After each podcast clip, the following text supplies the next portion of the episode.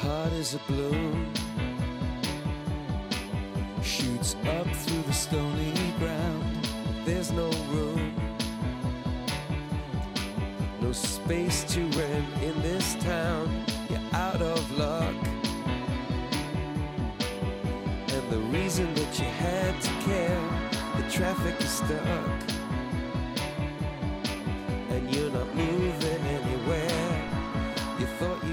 Comienza en Radio María Sexto Continente, con el obispo de San Sebastián, Monseñor José Ignacio Munilla.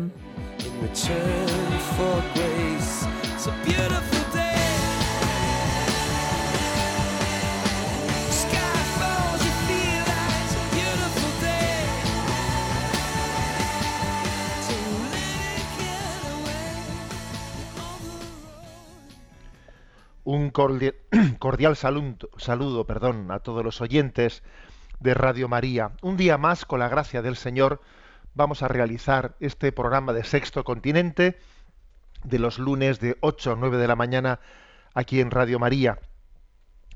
Eh, resuena en nosotros un accidente, un accidente de tráfico que especialmente nos ha conmovido este fin de semana y quisiera decir una primera palabra abriendo el programa pidiendo por el eterno descanso de los peregrinos de Bullas, de Murcia, que habían acudido al, santuario del Cerro de los Ángeles, también a la Aldehuela, al monasterio de la Aldehuela, allí en Getafe, cuna de la Madre Maravillas de Jesús, de Santa Maravillas de Jesús, habían acudido junto con su párroco, párroco Miguel Conesa, joven él de 36 años, y en el retorno de esa peregrinación pues ha habido un fatal accidente con 14 muertos, 38 heridos, y la verdad es que nos hemos conmovido todos por esa por esa noticia y que tenemos que ver al mismo tiempo con ojos de fe.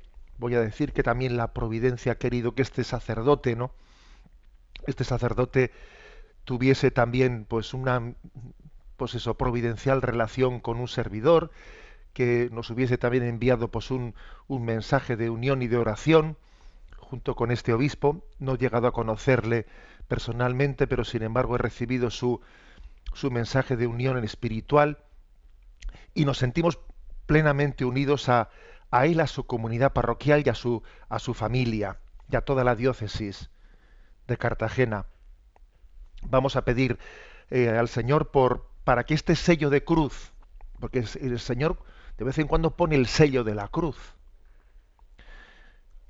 este sello de la cruz que el Señor ha puesto en la vida de la Iglesia, en esa diócesis y en toda la vida de la Iglesia de España, sea una cruz fructífera, como siempre lo es.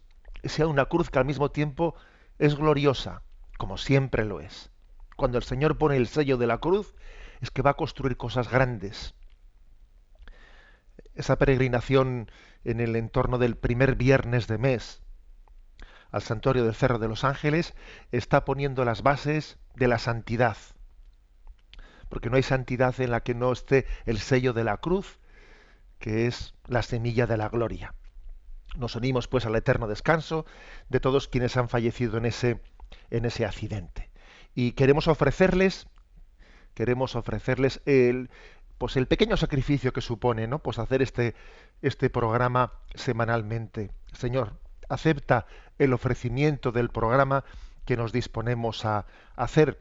Queremos ofrecer por su eterno descanso, pidiendo que también nosotros ¿no? participemos de esta hora de gloria que sin duda alguna el Señor quiere ofrecernos, está, está haciendo con todas esas, es- esas personas que se han puesto en su, en su presencia.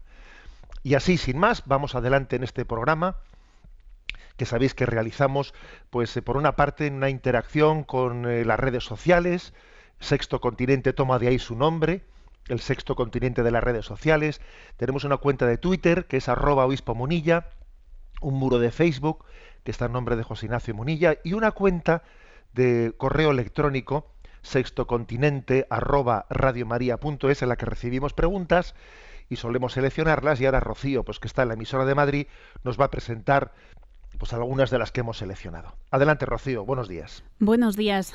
Pues ha escrito José Luis de Madrid preguntando, recientemente he sido promocionado a un puesto de responsabilidad importante. Quisiera preguntar sobre qué cualidades debe tener un jefe desde el punto de vista cristiano. Por ejemplo, cómo puedo mandar o dirigir a personas y mantenerme humilde, cómo evitar la arrogancia u otras tentaciones que conllevan ese tipo de puesto. Muchas gracias. Bueno, José Luis, pues yo creo que ya es muy importante que te hayas hecho esta pregunta, ¿no? Con motivo de que, bueno, pues has sido promocionado a ese puesto de responsabilidad. Lo primero, que, ¿sabes lo que te digo? Que la, propia palabra promoción, que la relativices. ¿eh? Porque la palabra promoción, he sido promocionado, la verdad es que la utilizamos, ¿no? Y se puede entender bien. Pero suena pues eh, está un poco impregnada, está un poco salpicada del arribismo, ¿no? Pues de, esa búsqueda de, de, ascensos, ¿no? que existe, ¿no? entre nosotros. Yo creo que el Señor te ha llamado. Más que que ha sido promocionado, entiende así, el Señor te ha llamado. Me parece que es la expresión justa. me pides un consejo te lo voy a dar. Yo creo que todos los días, en tu oración diaria, ofrécele al Señor ese puesto de responsabilidad que te han dado. Ofréceselo, pónselo en sus manos. Es decir, Señor, me diste esto, pero, pero yo no lo quiero para, yo no lo quiero para mí. Y te lo ofrezco. Y si, y es como si le presentases todos los días, entre comillas, si le presentases tu dimisión y tu ofrenda de servicio. Yo no lo quiero poseer. Si tú crees que es mejor que lo haga otro, aquí lo tienes pero al mismo tiempo estoy plenamente dispuesto a, poner todo lo que esté de mi mano ¿no? para, para, hacerlo bien. Pero preséntaselo todos los días, ofréceselo.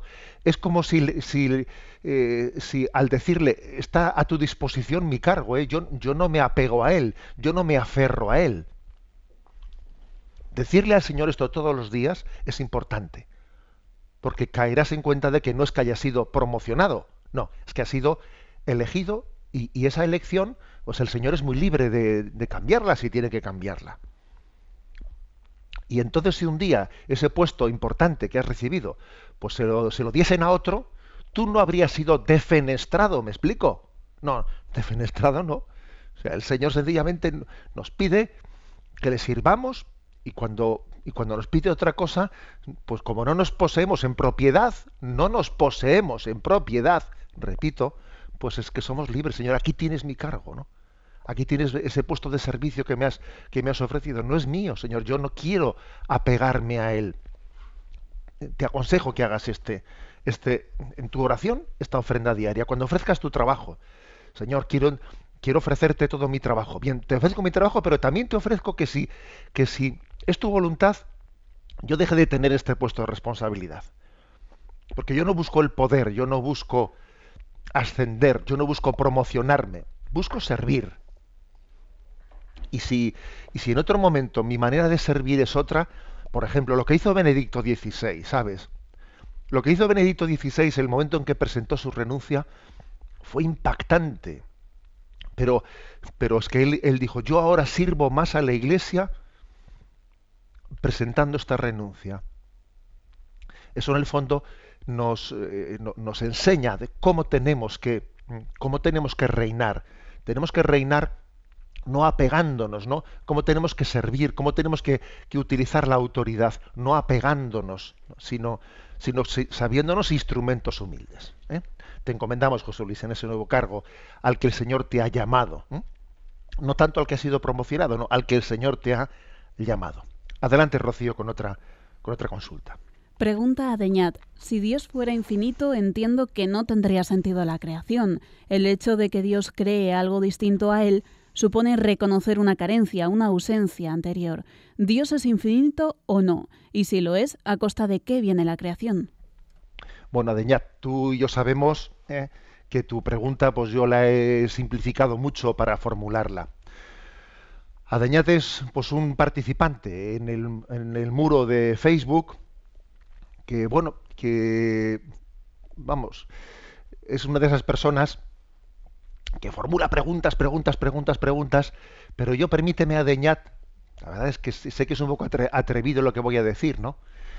Eh, verdaderamente cuando, cuando preguntamos, queremos buscar una respuesta, deseamos buscarla. O más bien preguntamos, preguntamos, preguntamos porque, porque parece que tenemos casi eh, eh, el deseo de, que las preguntas, eh, todas ellas, no sean preguntas sin respuesta. O sea, yo busco preguntar por preguntar o busco verdaderamente la respuesta. Bien, digo esto porque es verdad que también en el, en el, en el mundo de, las redes sociales, de Facebook, de, Twitter, existen también a veces, no hay presencias, hay presencias mm, de participantes que parece que están, están hechos pues para entorpecer, que son los, los trolls, los que se llaman los trolls, etcétera, etcétera. Y quizás, eh, pues algunas veces incluso hasta lanzando insultos, lanzando cosas. Yo como ves, Adeñat, no he tenido ninguna ningún problema pues en que en que tu pregunta llegue aquí también pero pero yo me atrevo también a esos eh, a ese número de, de troll etcétera que existen en torno a las redes sociales me, me atrevo a hacerles esta llamada.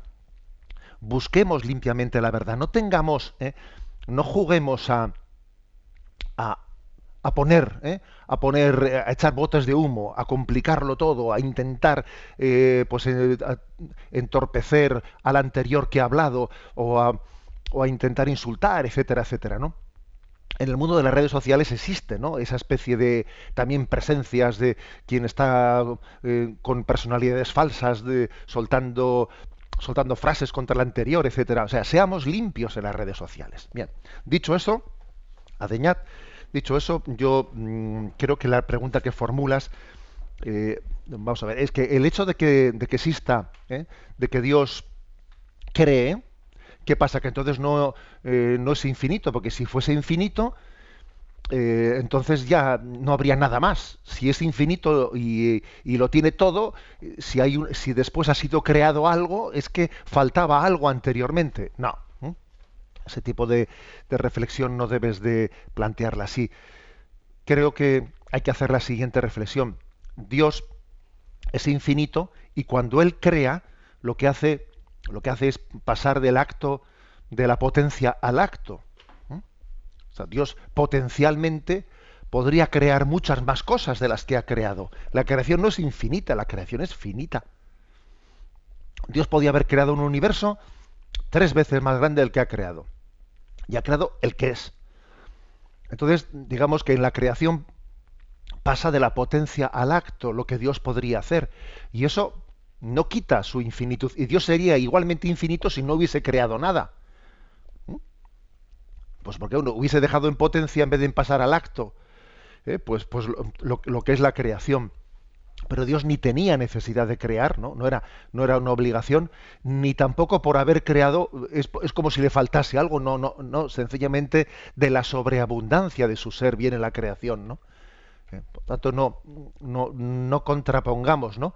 nuestra fe en la infinitud de Dios en el hecho de que exista, eh, exista la creación. Adelante con el siguiente oyente. Pues veamos, eh, tenemos la pregunta de Carlos que dice, buenos días, monseñor, está finalizando el tiempo ordinario y por lo tanto a punto de empezar el tiempo de Adviento. En otros años se encendía una vela nueva cada domingo de Adviento. Otras veces ponía a un niño Jesús en la mesa. ¿Recomienda algo más para ir preparándonos en estas semanas? Dios le bendiga. Bueno, pues en el tiempo de Adviento una cosa que a mí me ha llamado la atención en algunas familias, ¿eh? en algunas familias con niños, pero podemos hacerlo perfectamente también las familias que no tenemos niños, ¿eh?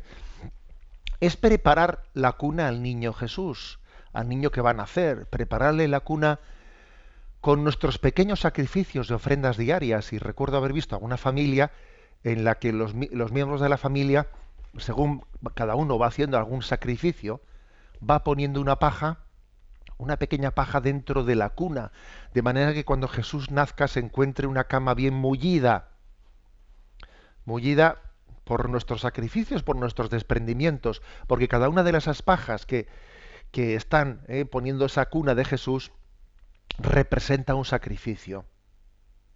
Eh, bueno, pues me pides una pequeña, ¿no? Eh, como, como, es el caso de la corona de Adviento, algún pequeño signo. Este signo creo que es un signo que nos compromete y nos recuerda el sentido penitencial del tiempo de Adviento, porque aquí el sentido penitencial del tiempo de Adviento nos lo come el consumismo, que te empiezan a llegar. ¿Sabéis que yo ya he recibido postales de felicitación de Navidad? A mí ya me han llegado postales de felicitación de Navidad antes de que comience el tiempo de Adviento, pero por el amor de Dios, enviadas por empresas, enviadas o sea, el tiempo de Adviento se lo roba ¿eh? Eh, la utilización consumista de la Navidad. Por eso ese sentido penitencial de ir construyendo, de ir, sí, de ir haciendo, ¿no? un lecho mullido para Jesús con nuestros ofrecimientos, pienso que puede ser pues un signo un signo adecuado, un instrumento que nos ayude, ¿no? para vivir espiritualmente ese tiempo de Adviento. Adelante, Rocío. José Luis pregunta, eh, buenos días, monseñor. Mi pregunta trata sobre la comunión en la mano, pues hace unos días por casualidad encontré un portal en Internet en el que se hablaba en términos muy duros contra la comunión en la mano, así como el proceso histórico a través del cual se introdujo. Yo llevo muchos años comulgando en la mano y ahora no sé qué hacer. Por otra parte, los seglares que ayudan a dar la comunión ¿Tienen las manos consagradas para ello? Le ruego me oriente sobre este asunto. Muchas gracias y que el Señor le bendiga. Mira, José Luis, eh, yo creo que tenemos que ser hijos de la Iglesia y confiar en ella. ¿eh? Y si la Iglesia da unas normas litúrgicas, a ver, no, mm, yo me parece que eso de que en una página de internet he leído he leído una cosa que, a ver, mm, lo que esa página de internet diga sobre la historia de la comunión en la mano, ya lo sabía la Madre Iglesia. ¿eh? cuando dio una norma de que se puede comulgar, bien sea en la mano de esta manera, dignamente, no de cualquier manera, ciertamente, ¿no? O en la boca, cuando la Iglesia da esas dos formas de, de poder comulgar, mm, a ver, ella ya es conocedora ¿eh? de la historia de la liturgia, con lo cual fiémonos más de la Iglesia Madre que de, que de ciertas cosas que podemos encontrar por internet. ¿eh? Yo creo que existen aquí, existen claramente hablando dos extremos. ¿eh? El extremo más generalizado, desde luego, es el de la falta de, respeto. ¿eh? a la hora de recibir la comunión. Es un extremo bastante generalizado, de que, de que parece que ves a veces que de cualquier manera se recibe la comunión y alguno parece que recibe la comunión y, sin haberla allí consumido delante del sacerdote se da la vuelta y caminando hacia atrás o, se lleva la, propia, en vez de coger la, comunión con la mano izquierda y con la derecha llevársela a la boca, pues nada, se, lleva la propia mano a la boca como, como quien se está echando un chicle a la boca. Es decir, existen formas, o sea, existen eh, indicios para decir que falta sentido de la trascendencia y del respeto en la forma de comulgar, porque comulgamos indebidamente sin la debida unción.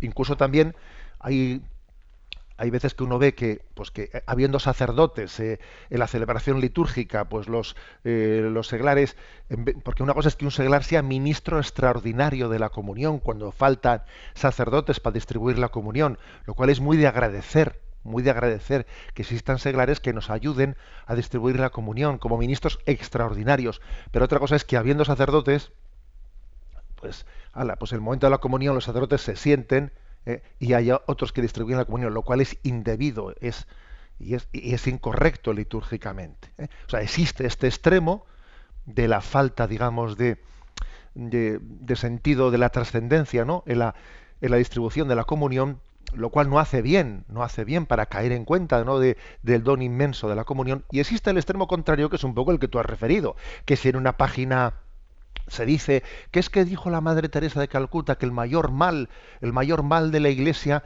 viene por la comunión en la mano. ¿Qué va a decir eso la Madre Teresa de Calcuta? A veces se escuchan cosas de esas que son absolutamente desquiciadas, ¿no? Seamos hijos de la Iglesia, amemos, ¿no? Amemos también su liturgia y vivámosla intensamente y respetuosamente y delicadamente, ¿no? Para no deformar las cosas.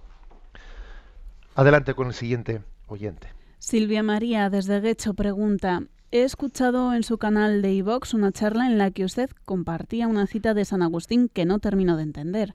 Le agradecería que le explicase. Creo recordar que era, serás del agrado de Dios cuando Dios sea de tu agrado. Sí, en efecto, eso es una, una cita de San Agustín y yo creo que es una cita muy, digamos, de sugerente, ¿no? Serás del agrado de Dios cuando Dios sea de tu agrado. ¿Qué quiere decir? A ver, uno es del agrado de Dios cuando cumple su voluntad. Yo, mi vida, mi vida complace a Dios. O sea, yo cumplo la voluntad de Dios. Entonces dice San Agustín, serás del agrado de Dios cuando Dios sea de tu agrado. Es decir, para cumplir la voluntad de Dios, para cumplir los mandamientos de Dios, es muy importante que Dios sea de tu agrado, es decir, que tú goces con Dios, que tú disfrutes con Dios. Esto es un poco lo de ama y haz lo que quieras. Es que el que ama a Dios, cuando Dios es de tu agrado, cuando tú amas a Dios, cumplirá los mandamientos, serás del agrado de Dios. Desde el fondo esta frase, serás del agrado de Dios cuando Dios sea de tu agrado, es lo mismo que la otra frase agustina, agustiniana que es ama y haz lo que quieras. Es que cuando amas a Dios, cuando Dios es de, tu agrado, cuando tú estás enamorado de Él, las cosas que haces, tu vida, eh, o sea, es que será para ti mucho más fácil, casi el, cumplimiento de los mandamientos de Dios casi casi se convertirá en espontáneo, porque el amor de Dios es capaz, eh, el amar a Dios sobre todas las cosas es capaz de ordenar tu vida. Sin, sin amar a Dios sobre todas las cosas, no hay quien ordene su vida. No hay quien la ordene. Es imposible cumplir el resto de los mandamientos sin amar a Dios sobre todas las cosas. Es que no se puede. Eh, por eso, he ahí la frase. Serás del agrado de Dios, o sea, cumplirás su voluntad cuando Dios sea de tu agrado. O sea, cuando le ames sobre todas las cosas. Y pasamos a la última de las consultas. Adelante. Luis Fernando desde el Bilbao dice, en un comentario al Evangelio que he leído en el periódico, define a los cristianos como los seguidores del proyecto de Jesús. ¿Le parece a usted una definición correcta? Bueno, pues la verdad es que no, no, yo no la explicaría así, francamente. Herejía no es, pero me parece que no pone el acento en lo central. ¿eh? Los cristianos son, definición, ¿no? Los seguidores del proyecto de Jesús. No me parece una definición buena. Como digo, no es ninguna herejía, ¿no? Pero yo no lo definiría así porque los cristianos no son tanto seguidores del proyecto de Jesús, son seguidores de Jesús, el cual tiene un proyecto. Pero lo que nos define no es seguir el proyecto. Ah, me ha gustado tu proyecto. Voy a seguir a tu proyecto. Como, como cuando hay una campaña electoral, ¿no? Yo ofrezco esto, tú ofreces esto. Me gusta lo que ofrece este. Le voy... Cuando nosotros seguimos a un político, o sea, nosotros votamos, nosotros no votamos al político, no seguimos al político, seguimos a su proyecto. Uno no se casa con un político, vota el proyecto, me gusta este proyecto. Pero eso con Jesús no es así. Yo no es que me yo no es que vote por el proyecto de Jesús, o sea, yo es que me adhiero a su persona, a él, o sea, lo principal del cristianismo no es la ética que nos predica, eh, me convence su ética. Claro que me convence, por supuesto, pero lo principal del proyecto no es que, no del cristianismo, perdón, no es su ética, no es las ideas. Lo principal del, cristianismo es la persona de Jesucristo, que es el Dios hecho hombre que ha venido a salvarnos. El cristianismo no es una ética, no es una, no es, no es una idea. Decía el cardenal Giacomo Bici que el cristianismo no es una religión, se atrevía a decir él. El cristianismo no es una religión, sino que es un acontecimiento es la encarnación, es Dios que viene a nosotros, es la muerte y resurrección de Jesucristo. Es un acontecimiento, no, es una idea, no es un proyecto, no es una religión, es un acontecimiento, es que Dios ha venido a nosotros.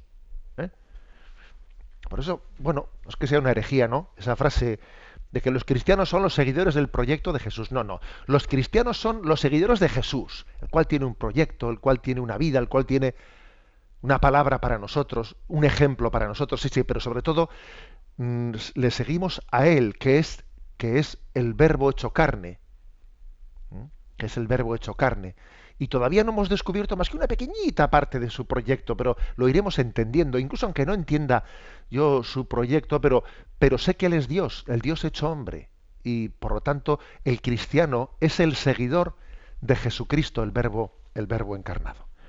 Bueno, hasta aquí hemos llegado con esta, eh, con esta primera parte del programa de Sexto Continente en la que solemos responder algunas de las preguntas de los oyentes que se formulan en, sobre todo en el, también en, en Twitter y en Facebook, pero sobre todo en el email sextocontinente arroba radiomaria.es.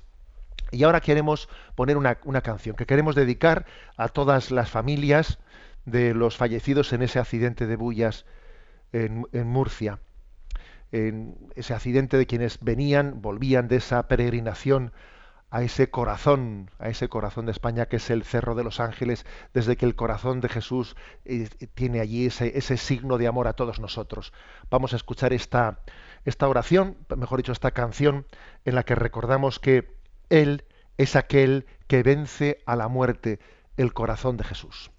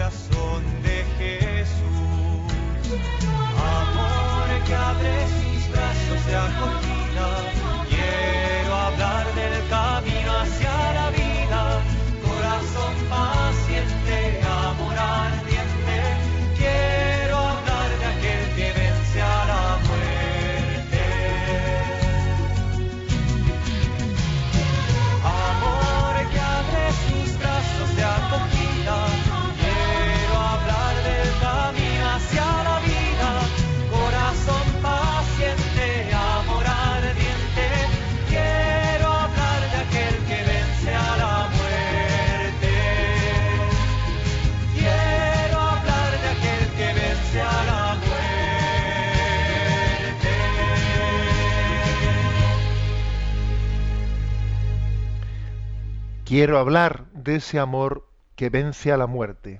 Ese es el amor de Jesucristo. Continuamos en esta edición del Sexto Continente, pasando a la siguiente de nuestras secciones.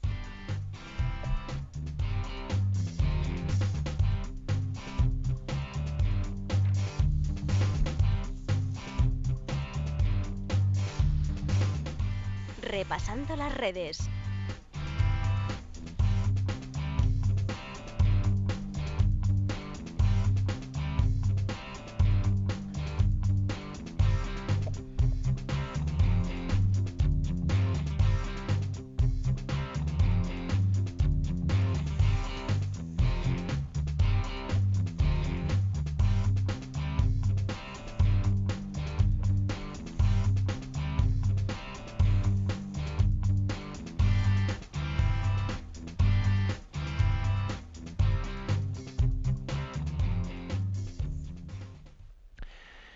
En esta sección, repasando las redes, pues encontramos en ella una carta muy hermosa de un obispo de, de el obispo de Getafe en concreto, don Juan María López de Andújar, y don Joaquín pues nos ha regalado esta semana una carta de reflexión, un pastor que dice, yo también quiero ayudar a mis fieles a reflexionar.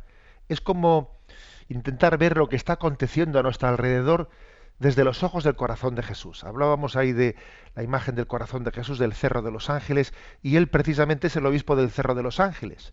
Bueno, pues nos ha regalado una carta que tiene como título Superar la desesperanza, el enfrentamiento y el sometimiento, que me parece que es una ayuda importante a reflexionar sobre este momento tan delicado que estamos viviendo. Él se refiere a cómo en estas últimas semanas, dice él, estas últimas semanas, queridos diocesanos, dice, con la amenaza independentista por un lado y los numerosos casos de corrupción política, pues está suponiendo para muchos semanas de tensión ¿eh? y de preocupación ¿eh? por lo que ocurre en torno a nosotros. ¿no?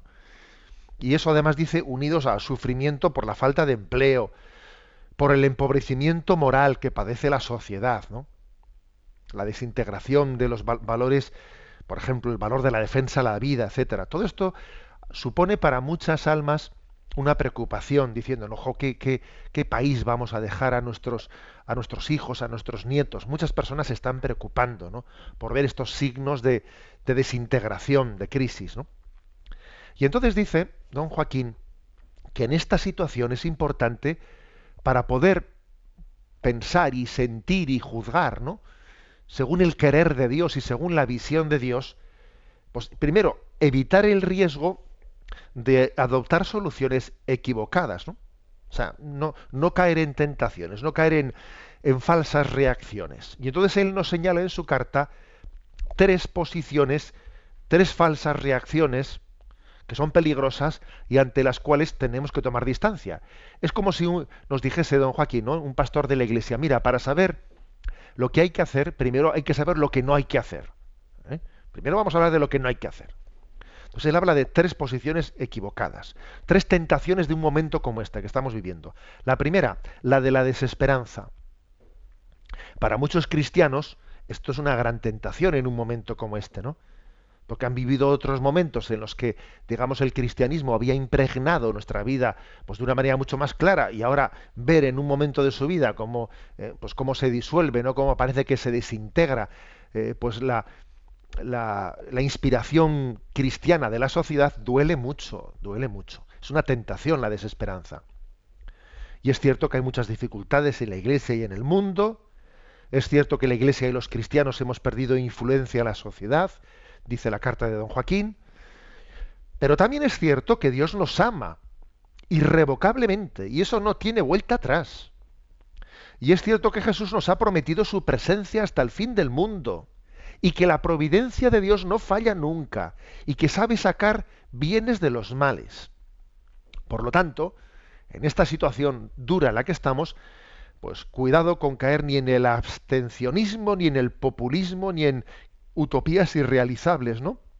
Sino decir, a ver, yo, pues a la luz de, a la luz del Espíritu Santo, vamos a razonar, vamos a discernir para ver por dónde tenemos que ir caminando y ver qué es lo conveniente para la persona y para la sociedad. O sea, no vamos a caer aquí, eh, no, no, no, no, sin desesperanzas, sin desesperanzas, ¿no?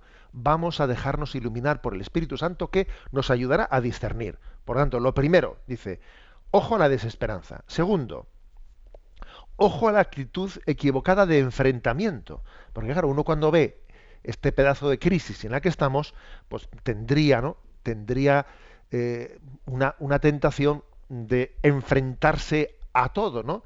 De llegar a vivir una situación, una situación violenta, violenta.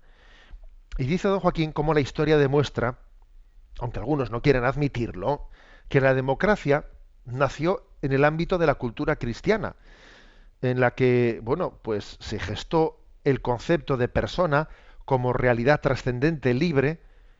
En la tradición cristiana se gestó la distinción entre iglesia y Estado, entre la autonomía que tiene que existir entre el orden temporal, ¿no? y el reino de y, el reino de Dios, sí, pero al final hay una autonomía, pero están llamados a integrarse, ¿no?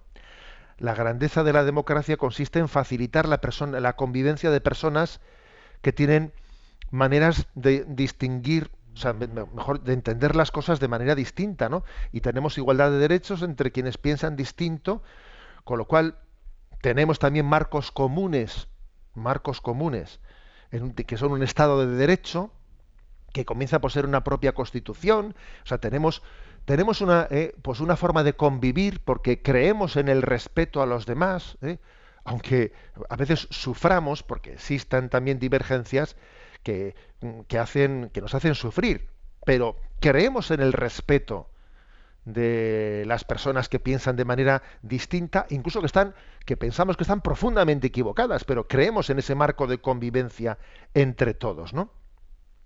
cualquier solución, ¿no? Por lo tanto, que rompa unilateralmente ese marco de convivencia, dice don Joaquín, es una equivocación que puede tener consecuencias gravísimas. O sea, que es importante el respeto, el respeto, pues del marco de convivencia. Porque claro, estamos en una sociedad en la que no todo el mundo eh, pues es cristiano, etcétera, y, tiene que haber un marco de convivencia para todos. Luego, frente a la tendencia a rompernos, a rompernos unilateralmente, pues aquí don Joaquín creo que da eh, una iluminación importante. Primero, ojo a la desesperanza. Segundo, ojo a la actitud de enfrentamiento a pretender eh, yo rompo la convivencia y yo me enfrento con los demás y yo mm, no un momento eh, es decir tenemos que tenemos que construir también un futuro teniendo en cuenta que somos muchos y yo no puedo por mi cuenta romper las cosas y en tercer lugar, primero, no a la desesperanza. Segundo, no al enfrentamiento. Tercero, no al sometimiento. La tercera actitud equivocada que hay que evitar es el sometimiento. ¿eh? Otra tentación ¿no? que consiste en intentar facilitar falsamente la convivencia bueno, pues como todos tenemos que ser hermanos, pues entonces vamos a ceder en esto, ¿no? Venga, yo voy a ceder en el aborto, tú cede no sé qué. A ver, un momento, un momento que eh, el hecho de que tengamos que convivir democráticamente no quiere decir que yo pueda estar, eh, pueda estar cediendo en lo incedible. Sería como diluir la, la identidad, ¿no? Eh, o renunciar a la identidad para, en teoría, para vivir en democracia. No, eso no puede ser. Los cristianos tienen que fortalecer su fe y recuperar la confianza en el Evangelio. Y el mensaje de Jesús y de la doctrina de la Iglesia tienen un valor permanente y, son capaces de adaptarse a todas las circunstancias y de ofrecer respuestas a las diversas cuestiones y necesidades de los hombres, ¿no? Especialmente lo que se refiere a temas tan fundamentales como la familia, la defensa de la vida, la educación, ¿no? Sin que, ¿eh? sin que la pluralidad implique que tengamos que diluirnos ni someternos a posiciones culturales que son inmorales. A ver, la inmoralidad, ¿eh? la inmoralidad no es inherente a la democracia. O sea, la, la inmoralidad es una corruptela de la democracia. La inmoralidad no, no es la esencia de la democracia, es una corrupción de la democracia. Luego no podemos someternos, ¿no? no podemos someternos en nombre de una falsa democracia, pues a comulgar eh, con, ruedas de molino. Pues no, señor, no podemos hacerlo. O sea, ni desesperados, ni enfrentados, ¿no? Violentamente, ni sometidos. Hay que tener un equilibrio en nuestra, en, en cómo ni tirar la toalla, ni coger el fusil y echarse al monte, pero ni tampoco ¿eh? someterme y tragar lo que no tengo que tragar. Yo así entiendo la carta ¿no? de, del obispo de Getafe con la cual nos quiere iluminar. Ni tirar la toalla, ni coger la escopeta y tirarse al monte, pero ni tampoco tragar lo que no hay que tragar, ¿no? Acabando, pasando por el sometimiento. ¿eh? Esta es una postura equilibrada, como veis, la que, la que tenemos que pedir al Espíritu Santo en medio de esta pedazo de crisis. ¿eh? Una postura equilibrada. Eh, las verdaderas soluciones las vamos a encontrar no imitando lo que está alrededor nuestro, ¿eh? Eh, en las soluciones políticas que se nos proponen, que son verdaderamente pobres, pobres. Y además hay un enfrentamiento político tremendo y encima piensan lo mismo. Pero ¿para qué os enfrentáis tanto si pensáis lo mismo? Si todos sois hijos de la ideología de género. Y luego discutís y os calentáis ahí, señores políticos, en las tertulias, si pensáis cada vez más lo mismo. Las verdaderas soluciones las vamos a encontrar en la inspiración de Cristo en el Evangelio, ¿no? En el que Él nos da, una, nos da clarividencia, ¿no? Para, para entender dónde se juega la dignidad del hombre. En realidad, donde se juega la dignidad del hombre es fundamentalmente en la familia. Es fundamentalmente en la educación. Es fundamentalmente en el respeto a la vida. Es fundamentalmente en la distribución equitativa de los bienes es fundamentalmente el reconocimiento de la dignidad de los más pobres y necesitados. el Evangelio da luz para saber por dónde no hay que ir y por dónde sí hay que ir. Bueno, pues agradecemos al obispo del Cerro de los Ángeles, ¿no? al obispo del Corazón de Jesús que haya escrito esta semana esta carta titulada Superar la desesperanza, el enfrentamiento y el sometimiento. Y continuamos con nuestro programa.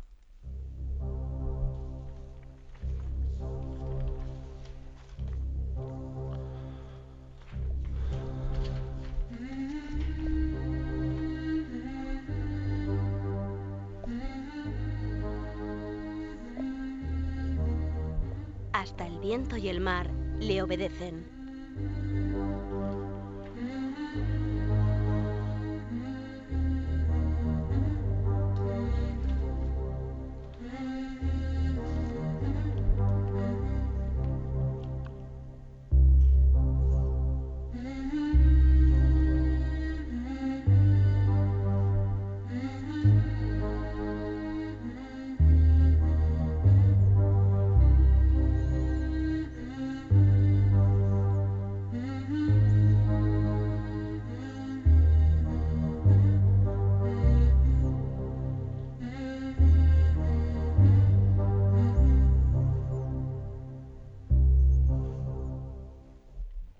En esta sección quiero hacer referencia a un pequeño reportaje que se nos ofrece en la página web de Religión en Libertad, un reportaje sobre una mujer calvinista convertida al catolicismo.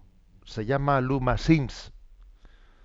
Es autora, es autora de un libro que se llama Gospel Amnesia, la amnesia del Evangelio, ¿eh? y da un testimonio impresionante que yo creo que nos sirve a todos. Es que resulta que esta mujer conversa al catolicismo, ella es, era divorciada y vuelta a casar, ¿no?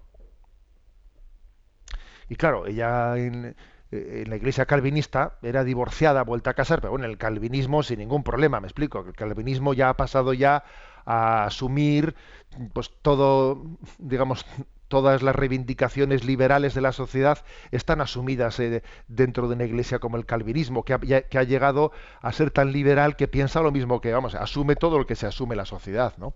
Y ella era una, mujer divorciada, vuelta a casar, que la iglesia calvinista, por supuesto, que estaba, pues comulgaba y sin ningún tipo de problema, ¿no? Y se ha hecho católica, y claro, al hacerse católica, ella ha dejado de comulgar, porque sabe que en la Iglesia Católica una persona divorciada y vuelta a casar, pues no debe de, comulgar. Y entonces es un testimonio impresionante. Fijaros qué, qué dice esta mujer. Dice, la Iglesia Católica tiene una bella y rica doctrina sobre el matrimonio. ¿Mm?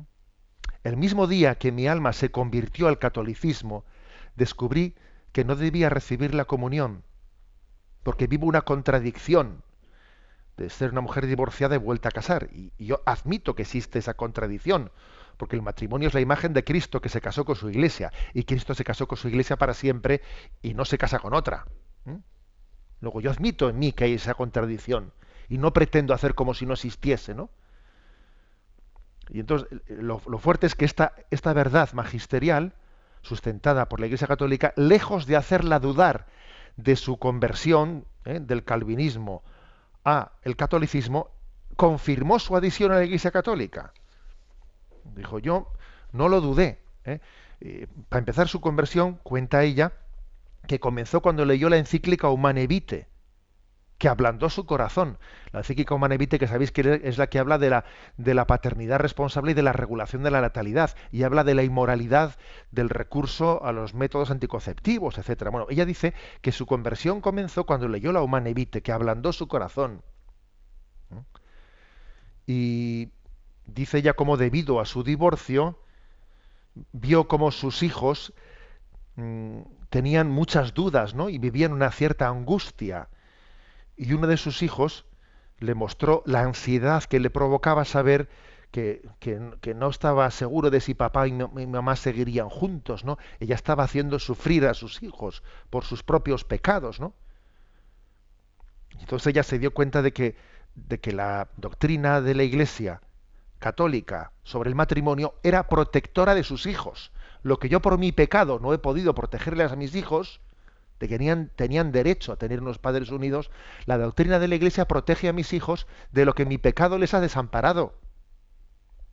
Entonces ella se ha hecho católica y como está divorciada y casada ¿no? con otra persona, que es un tema que tiene pendiente obviamente de abordar y de discernir, ¿no? dice yo ahora no comulgo físicamente, pero nutro mi alma con el camino de la fe y voy diariamente a misa. Por la mañana, ¿no? Durante la Santa Misa oro y experimento la profunda presencia de Dios y confío en que Él me saque de este entuerto. Pero yo no pretendo cambiar la doctrina para que se adapte a mí, sino le pido a Dios luz para ver cómo me tengo que adaptar, ¿no? al, al camino de Jesús. Dice ella, no es que la iglesia me niegue la comunión, no, no, soy yo quien he desobedecido a Dios, eh, abandonando ¿no? mi primer matrimonio, a pesar de que, bueno, pues que era inmadura, que las circunstancias me llevaron a esa drástica medida y tendré que discernir si, ese matrimonio pues, fue válido o no, tendré que verlo, pero he sido yo, ¿eh? he sido yo el que he desobedecido a Dios, no es la iglesia la que me niega a mí nada, ¿no? Y termina diciendo, algunas personas podrían sorprenderse por mi comunión con una iglesia en la que no puedo comulgar físicamente porque soy divorciada y vuelta a casar. Pero a menos que me puedan probar lo contrario, creo que cualquier acción para autorizar el dar la comunión a quienes somos divorciados vueltos a casar corrompería la doctrina del matrimonio, reduciendo además la, la imagen de una iglesia como esposa de Cristo. Yo he encontrado refugio en la iglesia, para mi salvación y la de mis hijos, rezo para que la Iglesia no cambie su doctrina. Toma del frasco carrasco, ¿eh? perdonadme esta expresión. Que venga ¿eh? una persona convertida del calvinismo y nos diga esto. Toma del frasco carrasco, que si quieres arroz catalina, que diría alguno, ¿no? A veces, a veces no, nosotros cuando dudamos, flojeamos, ¿eh? contemporanizamos, nos encontramos con que los neoconversos nos dan lecciones, ¿no? Nos dan lecciones de amor a Dios y de coherencia. Y es que, y es que creo que la gran lección de un testimonio como este, como este, nos dice que el cristianismo es bueno por verdadero, no por complaciente. Lo bueno de Jesús es que es verdadero, no es complaciente, Jesús no es complaciente que se lo digan a los mercaderes del templo, ¿no? Cuando les expulsaron del templo. Jesús complaciente no fue. Y tenemos que aceptar las verdades por verdaderas, no por agradables. Y además te voy a decir una cosa, cuando, cuando las aceptas por verdaderas, terminan siendo agradables, pero, pero primero igual no, o sea, lo primero es que te resultan duras, ¿no? Como los mercaderes del templo.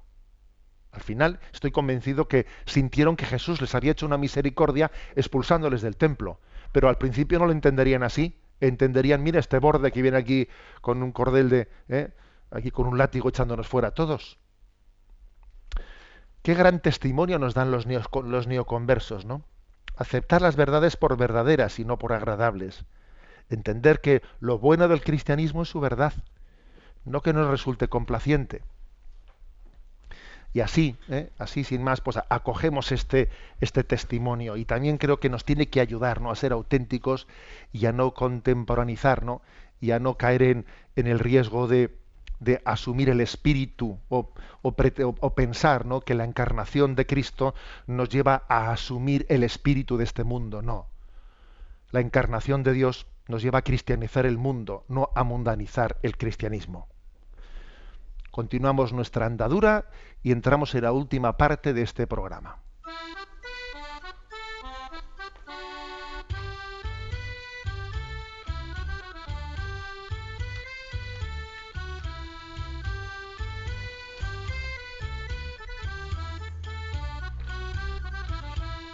Una gota en el océano.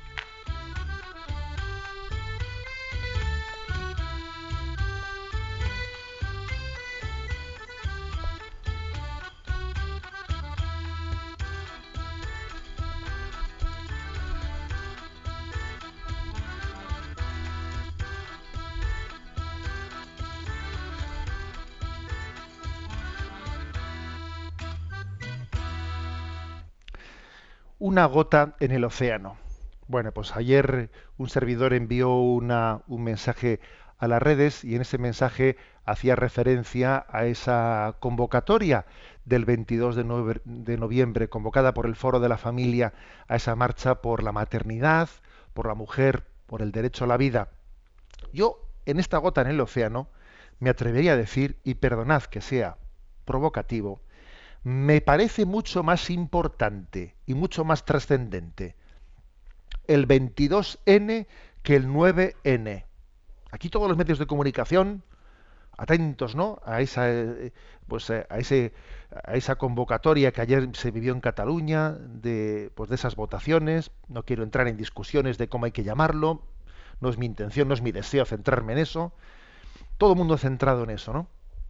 En que si Cataluña pues está eh, dentro del Estado español, si quiere salir fuera, si el derecho a decidir, si no sé qué. qué. equivocación, en mi opinión, qué equivocación la de que el centro de nuestra atención, el centro de la opinión pública, esté centrado en el 9, en lo que pase el 9N, en vez de centrarnos en el 22N. ¿Por qué digo esto? Eh? Digo esto porque lo determinante lo determinante eh, para el bien común de una sociedad no es desde dónde se ostente el poder. Yo quiero ser gobernado desde Cataluña, yo quiero ser gobernado desde Madrid, yo quiero que la autonomía eh, sea de esta manera. Estamos todos discutiendo por la lucha del poder, en vez de preocuparnos de cómo se ejerce correctamente. Es que es una equivocación completa, es una descentración tremenda. Es como si lo principal fuese quién manda, en vez de decir que manda. Aquí es mucho más importante que manda que quién manda. Oiga, yo creo que yo creo que si yo fuese un embrión, por ejemplo, si yo fuese un feto, diría, oiga, yo antes de saber si voy a ser catalán o voy a ser español, quiero saber si voy a vivir. ¿Me explico? ¿A, ¿A, mí de qué me sirve decir que soy español o que soy catalán si no me deja usted vivir? ¿Cómo es posible que nos centremos en quién manda y desde dónde se emiten las leyes, en vez de centrarnos en si son, si son inmorales o sirven al bien común? ¿Cómo es posible que nos descentremos tanto? Es mucho más importante el 22N que el 9N, por Dios. Es curioso, porque Cristo, Cristo nos oró al Padre para que todos fuésemos uno. Padre, te ruego que, que todos sean uno. Luego el pecado nos ha dividido. El pecado nos ha dividido. Y la historia de la humanidad es en gran parte una historia de la lucha por el poder. El pecado nos ha dividido. Y en concreto en Europa hemos sido testigos de cómo el comunismo construyó muros de separación e hizo dos Europas. Y por cierto, este fin de semana pues hemos vivido ese 25 aniversario de, la caída del muro de Berlín. ¿Os acordáis? La caída del muro de Berlín. San Juan Pablo II en gran parte fue el instrumento de Dios para la caída del muro de Berlín. Los santos derriban muros y los pecadores los construyen. El comunismo derribó el muro de Berlín. ¿eh? Mejor dicho, el comunismo construyó el muro de Berlín. Luego vino San Juan Pablo II y fue instrumento de Dios para que cayese. Y después de eso, la secularización comenzó a levantar nuevos muros. Venga, más muros. ¿eh? Ojo, hay muchos muros levantados posteriormente al derribo del muro de Berlín. La secularización vuelve a levantar muros. vuelve a levantar muros. ¿Por qué? Pues porque en el fondo lo que se hace es la pugna por el poder. Venga, que yo mando desde aquí, que tú mandas desde allá. Y Europa, y Europa todo es una, eh, pues es una lucha de, a ver yo cuánto dinero, cuánto dinero obtengo y cuánto, y, cuánto ha sacado, y, eso es intentar, eh, pues a ver quién medra más para repartir la tarta y yo saco más y he sacado menos y el año pasado pues yo saqué más miles de millones y yo he sacado más y he sacado menos. Eso a nivel europeo y luego a nivel también de cada estado pues venga tira. Eh, si, todo a ver si es que es curioso ¿eh? cuando falta el alma cuando falta el alma pues nos dedicamos a repartir cachos del cuerpo. Cuando falta el alma se disuelve el cuerpo. Y la unidad de España se forjó eso es es que eso no hace falta vamos a ser, ningún doctor en, doctor en historia. La unidad de España se forjó en torno a una fe católica, en torno a una fe. Y en ese proceso de reconquista ¿eh? de España, pues frente a la invasión musulmana se forjó una unidad en torno a una fe. Luego esa fe comienza a perderse por la secularización y entonces se desmembra, se desmembra porque no hay una unidad, porque no, porque no existe una fe capaz de, capaz de configurarnos. Y entonces, claro, si no existe alma, el cuerpo se desmembra, porque el cuerpo necesita un alma que la configure. A ver, esto lo ve un ciego. ¿Mm? Luego estamos en un fin de semana en el que hemos sido testigos de cómo cayó aquel muro de Berlín, pero es que luego se han levantado otros muros, el muro del materialismo, el muro, el muro del consumismo, que en el fondo nos sigue dividiendo, porque es que, claro, es, pretender unirnos sin alma, y no hay quien haga unidad sin alma, ni en Europa, ni en España, ni en ningún sitio. ¿Mm? Entonces yo me atreví ayer a mandar a las redes sociales el siguiente mensaje. Porque el cáncer de la política es anteponer la estrategia del poder a la lucha por el bien común, eh, repito, porque el cáncer de la política es anteponer la, estrategia de la lucha por el poder, ¿no? A la lucha por el bien común. El 22 de noviembre nos vemos en Madrid. Porque creo que es mucho más importante el 22N que el 9N. Eh, permitidme concluir con estas palabras. La bendición de Dios Todopoderoso, Padre, Hijo y Espíritu Santo, descienda sobre vosotros. Alabado sea Jesucristo.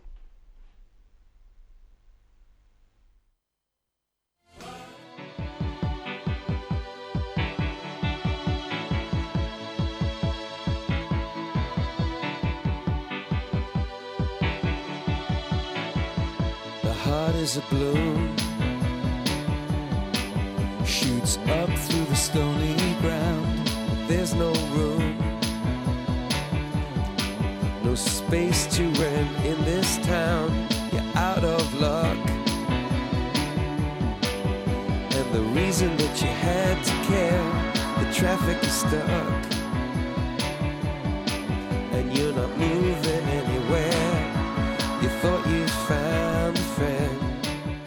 Han escuchado en Radio María Sexto Continente, un programa dirigido por el obispo de San Sebastián, Monseñor José Ignacio Monilla.